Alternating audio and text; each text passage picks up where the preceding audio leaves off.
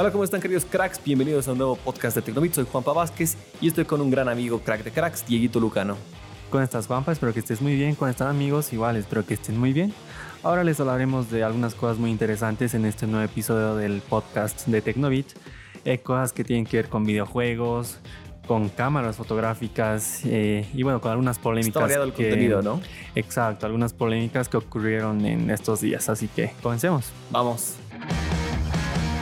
Hablemos de las cámaras Olympus que están por tener un gran, gran cambio. Prácticamente el mundo de la fotografía sufre de una gran pérdida o está por sufrir una gran pérdida, pues Olympus eh, ya no producirá más equipos fotográficos y esta sección de la compañía eh, será vendida a Japan Industrial Partners o JIP, que es la misma empresa que se hizo dueña de Bayo, que son las computadoras de Sony en el año 2014. ¿Alguna vez utilizaste una de estas cámaras Olympus o nunca? Creo que tenía una cámara Olympus, pero de las antiguas, las que eran con rollo. Ya, no, o sea, las muy simples, ¿no? No las, claro. no las cámaras. Yo creo que no, no tengo recuerdo de haber utilizado una cámara Olympus. Creo que jamás. Pero bueno, es una marca icónica sin duda alguna en la fotografía y que se vaya a la misma empresa que tiene Vaio interesante. Bueno, Vaio, para los que no la recuerdan, que deberían recordarla, era la línea de computadoras de Sony y que fue vendida, que, que, fue pasada a Jeep, que bueno, no es Jeep de los autos. no, Japan, ¿cuál, era el nombre? Japan, Industrial Partners. Genial, entonces fue vendida a ellos y ahora ellos también se van a ser dueños de Olympus. Bueno, lo que pasa es que Olympus eh, no solamente se dedicaba a las cámaras, sino que últimamente la mayor parte de sus ingresos eh, eran generados por su división y desarrollo de producción de equipos médicos. Ah, wow. Y bueno, la rama del negocio fotográfico de Olympus les traía resultados financieros muy negativos, incluso registraron pérdidas en los últimos tres años fiscales completos. Y bueno, eh, a partir de ello los rumores sobre la venta de, la sección de Olympus eh, de imagen y fotografía eh, se hicieron más fuertes y ahora es una realidad. No sabemos la cifra exacta por la que Olympus será vendida a Jeep, pero se espera que esto esté cerrado hasta septiembre. Además, tampoco se sabe si Jeep continuará produciendo cámaras bajo el nombre de Olympus. Claro, ese es el gran misterio, quizás, ¿no? Exacto, no sabemos si lo hará bajo el nombre Olympus o cambiará el nombre o si finalmente dejará de producir a las cámaras. Entonces, bueno, por ahora no sabemos si es que Olympus está muerta o no como marca, pero lo sabremos quizás muy pronto. Bueno, ahora hablemos de un videojuego muy querido por muchos y se trata de Crash Bandicoot que bueno, estará de vuelta con una cuarta entrega que saldrá este año. Bueno, ya hace años se venía hablando de grandes sorpresas con Crash Bandicoot. La última fue que llegaron a los dispositivos móviles, que no me gustó mucho, no sé si lo probaste. Hasta ahora no lo tengo y pucha, la verdad es que estuve unas tres semanas intentando descargarlo, pero nunca me aparecía en la, en la Play Store. no te pierdes de nada, sinceramente. O sea, si jugaste Temple Run o Subway Surfers, es exactamente lo mismo, pero con Crash Bandicoot ahí. Sí, realmente yo vi la jugabilidad en videos, hasta el mismo que tú me contaste, ¿no? Y realmente, no sé, el retorno de Crash, pero a los teléfonos fue una decepción. Si es muy cierto lo que dices que mucha gente todavía no lo puede descargar, que no les aparece en la tienda, pero lo puedes bajar de APK Pure, que en esa tienda sí está disponible porque en Play Store a mí tampoco me aparece. Y lo probé en distintas marcas y dispositivos y tampoco me aparecía, así que no puedo culpar al teléfono. Y todos eran gama alta, así que de hecho tampoco es que no cumplían los requisitos técnicos. Pero ahora ya su gran retorno es que van a llegar a las consolas, específicamente a PlayStation 4 ya muy pronto. Claro, bueno, eh, Crash Bandicoot 4 eh, llevará el nombre de It's About Time. Como tú dijiste, llegará al PlayStation 4 y también al Xbox One. Y eh, su fecha está fijada para el próximo 2 de octubre. Eh, eso sí, la empresa que produce este juego, que es Activision, no descarta que el juego pueda llegar a otras plataformas como el nuevo PlayStation 5, el Xbox Series X o incluso el Nintendo Switch, por lo que sería muy bueno que, bueno. Debería. Mira, yo, yo no me compré, justo hablaba con amigos unos días que, por ejemplo, Last of Us que salió hace algunos días, que sería bueno que hablemos de ese juego pronto, eh, porque sí ha dado mucho de qué hablar. Yo no sé si me lo compraría porque luego va a llegar actualización para el PlayStation 5 y, y esto lo tengas que comprar. No sé si vale la pena o, algo así, o el mismo FIFA que va a salir ya muy pronto en septiembre si sigue la lógica normal. Y te tenés que comprar para la nueva generación de consolas el siguiente año uno nuevo, poco decepcionante, pero muchos juegos están adoptando la posibilidad de que se va a actualizar gratuitamente a la próxima generación, lo cual me parece súper cool y quizás sea lo ideal para que un personaje tan icónico y grande como Crash Bandicoot deba estar en la siguiente generación de consolas. Claro, yo creo que también depende mucho de qué tanto le guste a uno em, un juego, ¿no? Por ejemplo, todas las de FIFA yo creo que un amante del fútbol va a querer eh, comprarse FIFA eh, ni bien salga, ¿no? Y no, no va a esperar a que salga el PlayStation 5, comprarse la consola recién, que bueno, es un gasto de dinero. Pero bueno, habrá que ver. Claro, eh, vas a pensar, vas a gastar 120 dólares en el mismo juego prácticamente, o sea, 60 en el primero, 60 en el otro. Es un gasto bastante duro. Exacto, además tampoco sabemos si mucha gente se, se podría comprar el PlayStation 5 o el Xbox Series X ni bien salgan, ¿no? Claro. Entonces bueno, habrá que ver, como tú dijiste, ojalá que el retorno de Crash Bandicoot a las consolas eh, sea, sea, un éxito. Parece que sí, pero ojalá que no decepcione a nadie. Pues ojalá que así sea.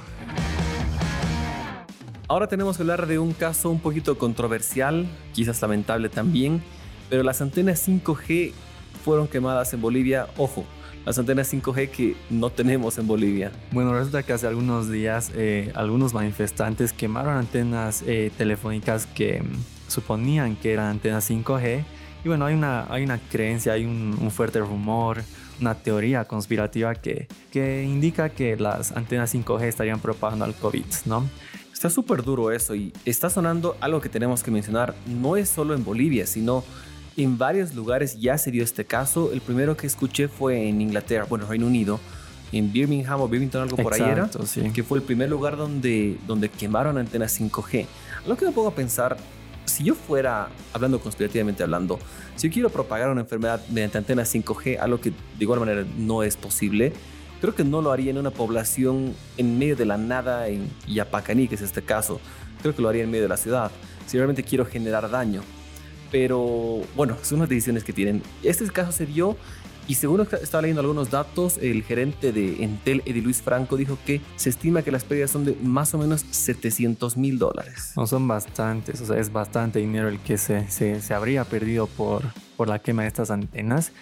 Y bueno, eh, el gobierno actual calificó a estos como atentados terroristas. Esta quema de antenas ocurrió en las localidades de San Julián, Ichilo y Yapacaní, como tú dijiste, que son en el departamento de Santa Cruz. Y bueno, eh, obviamente estas antenas no eran 5G, simplemente eran antenas. Claro, es importante aclarar que en Bolivia no hay ninguna antena 5G, no existe ninguna funcional, así que esa tecnología no está. Estuve viendo un una transmisión que hizo un amigo Álvaro Reque de Turtec, que vio una página que era, si no me equivoco, de los amigos de Speed Test, de la página esta reconocida, y la única antena 5G que hay cercana está en Uruguay. O sea, no está para nada cerca. Y la siguiente más cercana estaba en Brasil, hacia el este de Brasil y otras en México. O sea, estamos todavía muy lejos de tener antena 5G, por ende muy lejos de que creas o no te propague una, una enfermedad. Claro, como tú dijiste, o sea, este, este caso ya se dio en Reino Unido, justamente en la ciudad de Birmingham. Y bueno, lamentablemente ahí también se quemaron antenas eh, que no eran 5G, porque en, esa ciudad, por lo que había leído, habían unas cuantas antenas, pero se quemaron justo las que no eran 5G. Acá en Bolivia pasó lo mismo. Eh, hay que recalcar, repito, no hay antenas 5G en Bolivia, en territorio boliviano.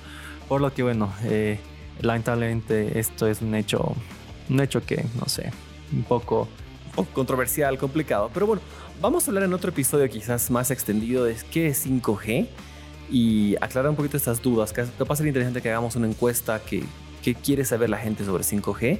Sí, yo creo y que las podemos resolver estudiando también, porque no es que nosotros sabemos todo sobre esa tecnología, tenemos que estudiar y aprender también. Claro. Porque hay mucho. Claro, porque justo, eh, o sea, uno piensa que quizás el 5G solo significa eh, mayor velocidad de descarga y todo eso, pero no. Realmente hay otras cosas que el 5G puede hacer por nosotros y vaya que realmente puede cambiar la forma en la que vivimos. Correcto, ya lo veremos pronto y bueno, esperen ese episodio. Y bueno, ahora hablemos de la conferencia anual de desarrolladores de Apple que comenzó justamente el lunes, el lunes que aquí en Bolivia fue feriado, pero bueno, Apple aprovechó esta conferencia que es la Worldwide Developer Conference para presentar algunas de sus grandes novedades en cuanto a software, porque realmente no no presentó algo, algo contundente acerca del hardware. Claro, habían fuertes rumores que podían haber anuncios eh, desde los Apple Glasses, Eh, habían varias cosas que se decían que iban a presentarse, pero el domingo famosos filtradores, reconocidos filtradores, dijeron que no, que fuentes muy cercanas a Apple les dijeron que no va a haber ningún anuncio de hardware y así fue, no hubo nada presentado en hardware, pero sí en software grandes mejoras para todos. Bueno, grandes un poquito cuestionable, pero eso lo vamos a hablar a detalle en un episodio dedicado exclusivamente a esto de la Worldwide Developer Conference. Pero bueno, se confirmó iOS 14. Eh, justamente se confirmó el nuevo sistema operativo de, de Apple que llegará a los iPhone. Y bueno, él llega con no sé si grandes novedades que es cuestionable. necesarias, pero como tú ya lo dijiste, hablaremos a más. Había el fuerte rumor también de que iba a ser rebautizado a iPhone OS. Sí, justo que leí tampoco eso, fue, pero fue tampoco que- pasó eso, ¿no? Yo casi, casi me quemo diciendo en stories que iba a pasar eso, pero más bien dije no, tal vez no. Bueno, también fue presentado, presentado iPad OS 14, que es básicamente una versión vitaminizada de iPhone, de iOS, perdón. Tenemos WatchOS 7, que bueno, vamos a hablar de ese detalle también, que son mejoras para los relojes. Y bueno, un gran anuncio que hubo, macOS Big Sur, que es la nueva versión del software para computadoras, que está muy interesante, que de igual manera no tuvo grandes mejoras, en desempeño quizás, pero en, visualmente sí muy buenas mejoras, que ahí me ha gustado mucho. Eh, ha, ha habido una que me ha encantado, que ha hecho que me antoje tener unos AirPods. El sonido 3D que van a actualizar a los AirPods Pro me encantó. Parece muy interesante, ¿no? A mí igual me encantaría probar esa nueva funcionalidad. Y bueno, aparte de todo lo que ya se mencionó, eh, Apple también anunció oficialmente la diosa Intel. Ese fue el gran anuncio, se lo guardaron para el final. Exacto, pues prácticamente, bueno, no prácticamente, sino oficialmente, Apple ya no usará procesadores de Intel para producir sus Mac, sus MacBook. Y bueno, ahora utilizarán sus propios procesadores a los que bautizaron como Apple Silicon. Así que bueno, hay que esperar eso, que dijeron que va a ser la primera computadora con estos nuevos procesadores este mismo año, antes de fin de año, y que la transición total debería tomar unos dos años. Así que hay que tener paciencia, pero como les digo, vamos a hablar a detalle de esto en un podcast dedicado a la Developer Conference. Bueno, Dieguito, ahora hablemos de televisores. ¿Qué marcas de televisores tienes en tu casa? En mi casa tenemos, wow, eh, bueno, tengo muchos televisores, la verdad. Creo que tengo como 15, pero de los Vives con mucha gente, hay que aclarar eso. No es que tienes hasta para el baño y la despensa un televisor. Como que eso crea la gente, ¿no? Eh, pero eh, de los principales podría decir que usamos los Samsung, los Samsung Smart, los LG Smart también, y alguno que otro televisor Sony, pero que no son Smart. Y prácticamente esos, ¿no? En mi casa tenemos LG, Philips y Samsung, esas tres marcas. Y, pero bueno, ¿apostarías por una marca no experimentada en televisores como Xiaomi? Eh, podría ser, porque mm, últimamente está, se está haciendo muy fuerte el tema del Android TV. Hay que recordar que las, los televisores de Samsung y LG, que creo que son los más populares acá en Bolivia, no cuentan con Android TV, sino con otro sistema operativo, Claro. eh, dependiendo de la marca, como Samsung con Tyson, si no me equivoco, o LG con huevos. Huevo S. Exacto, eh, huevos. Eh. Sí. Eh, pero no, no son Android TV, ¿no? Yo apostaría quizás por, por una tele Xiaomi, por ejemplo, que últimamente ya están llegando más acá al país. Ya se ve mucho televisor Xiaomi en venta en el país. Porque hay marcas nuevas que están haciendo televisores. O sea, no nuevas, no marcas nuevas en el mundo, sino en el rubro. Exacto. Tenemos ahí a Xiaomi, tenemos a OnePlus, tenemos a Huawei, tenemos a Realme, eh, Nokia también, que son marcas que están apostando por este rubro. Que viendo reviews, la verdad es que yo no he probado ninguna de estas. He visto videos, hemos visto información. Todos dicen que son buenas. No sé qué sabes tú de esto. Claro, eh, como tú dices, o sea, bueno, tampoco fue posible probar estos televisores porque eh, a pesar de que ya salieron hace algún tiempo, quizás bastante tiempo, por ejemplo, OnePlus lanzó sus televisores el año pasado, Nokia también lanzó un televisor el año pasado, pero solo para el mercado indio, Xiaomi también presentó sus televisores, pero estos son los que recién están llegando, entonces eh, no fue posible probar justamente por eso, ¿no? Por la disponibilidad, bueno, no disponibilidad de los televisores, ¿no? Claro, estas son marcas que están comenzando, creo. Es bueno que den un primer paso y seguro, yo me animo a decir, es una opinión súper personal, que no están a la altura de las grandes marcas que yo definiría en tres grandes en televisores, LG, Samsung y Sony. Todavía no estarían a la altura, pero pueden llegar. Exacto, como tú dijiste, o sea, según la información, videos, pruebas que vi acerca de estos televisores, sí son buenos, tienen una buena imagen, tienen buenas funciones por el hecho de que cuenta con, cuentan con Android TV. Todos sabemos que Android TV sí es una, un buen sistema para los televisores por la gran disponibilidad de aplicaciones. La compatibilidad que tiene con todo. Exacto. Pero como tú dices, no realmente las pruebas indican que no están a la altura de la imagen, más que nada de la imagen que, enseña un, televisor de Samsung o LG o Sony, que igualmente para mí son las, los tres grandes referentes a la hora de hablar de televisores. Correcto. Bueno, ojalá que tengamos suerte de probar estos televisores o verlos o aprender un poquito más de esto. Y bueno, vamos a hablar mucho más de eso. Claro, eh, esperamos que ya vayan llegando más marcas acá al país. OnePlus, por ejemplo, eh, recientemente anunció que lanzará un televisor mucho más delgado y más barato, que hasta podría costar menos de 300 dólares. No estoy seguro de, la, de las pulgadas que podría tener este televisor, pero es casi un hecho que salga en los próximos días, en las próximas semanas. Y bueno, eh, esperamos que ya toda esta situación se normalice del coronavirus. Y bueno, eh, más, más. cosas lleguen, lleguen más televisores porque últimamente, claro, la gente además eh, está ya haciendo la transición de los televisores gordos eh, antiguos que todos teníamos a los televisores planos, ¿no? Claro. Y realmente estos televisores de marcas que no son muy, no se dedicaban mucho a este rubro como tú dijiste, como ser Huawei, Xiaomi, OnePlus eh, son muy baratos y bueno, podrían ser una buena alternativa. Van a dar de qué hablar. Estoy seguro que van a dar mucho que hablar. Bueno, queridos cracks, espero que les haya gustado este episodio.